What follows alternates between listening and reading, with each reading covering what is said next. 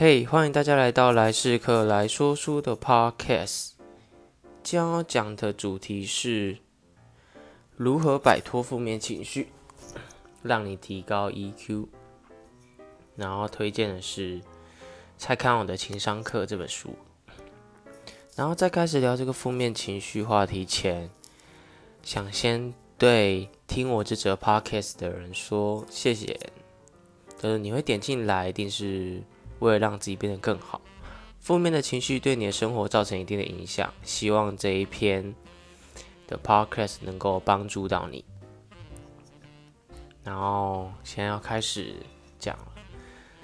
第一点，为什么人一定要负面的情绪？我觉得人的负面情绪就很像巧克力。为什么会这么说呢？在便利商店里的巧克力，正常都会标示趴数，而趴数越高的巧克力，代表纯度越高越苦。没有人会想要吃一百趴的巧克力，但是恰到好处的苦，反而更凸显出巧克力的美味。这跟人生是一样的，那个趴数就代表你的负面情绪。适当的负面情绪，反而为你的人生更加分。而在蔡康永的情商课的书中，他说。拒绝所有负面情绪的人，连吃火锅都只能吃到甜味。日常生活中，细菌被大部分人当成是负面的东西。商品只要标榜杀菌，不管说棉被还是内裤，都能卖得很好，总会吸引不少害怕细菌的人买。但是如果有一天我们真能把细菌杀光，我们人类可能也活不成了。细菌是我们的一部分，每个细胞能提供能量的立线体，当初就是从细菌变成的。而细菌代表的就是负面情绪。从这个例子更能说明负面情绪是必要的。二，如何面对自己的不完美？人生的课题，自卑。没有人不自卑，就连网络上的网帅、网美。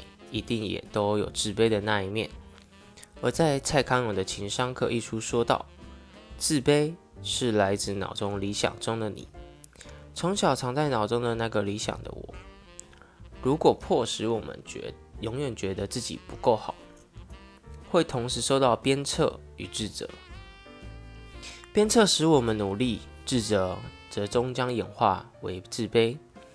正因为自卑这个过程是每个人都会面对到的，所以你在感到自卑时，不要只检讨自身的条件，而不检讨别人评价你的标准。那个觉得自己不够好的标准，到头来也许是你自己定定的。看到这，你可能会觉得自卑是一个不好的心理状态，但也并不完全是。在阿德勒心理学中有说到。健全的自卑感就是和理想的自己比较下产生，而不是和别人比较，觉得低人一等。残缺的自卑感才让人陷入自卑情节中。拥有健全的自卑感，才有办法不断的进步。三，人生中的后悔有时也不是那么坏。只要是人在人生的道路上，一定会遇到各式各样的选择。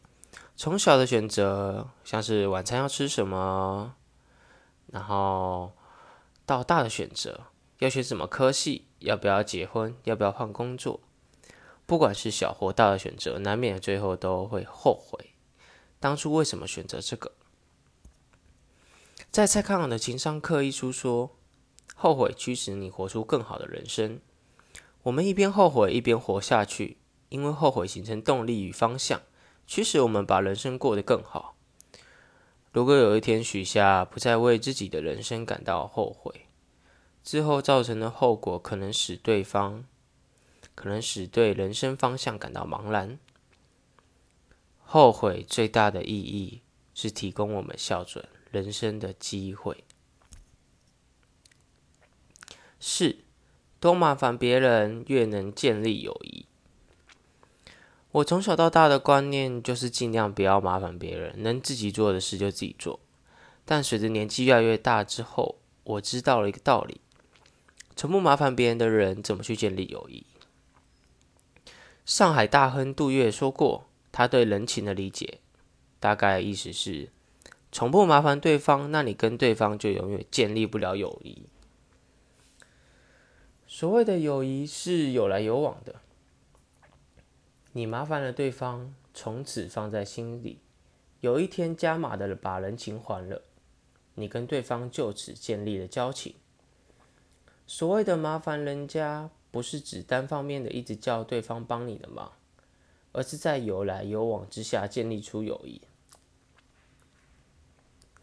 然后最后再做一个总结。应该蛮多人都有听过愚公移山的故事吧？故事中讲述愚公因为一开门就看到一座大山挡在自己的家门口，所以打算用自己的铲子把山给移走。其实那座山正对应的是别人的看法、想法、性格。想要去改变别人有如移山一样难，反而去改变自己相对来说是简单的。如果故事里的愚公肯把眼睛从大山上移开，他会发现天地。宽阔，自己有无数的地方可以移动。而你如果能把自己的目光从别人身上移到自己身上，相信你的改变会让你看到人生不一样的风景。然后今天就先讲到这里。那喜欢的朋友可以帮我在 Apple Podcast 上面评分，然后留言。那谢谢大家的收听，那下期再见。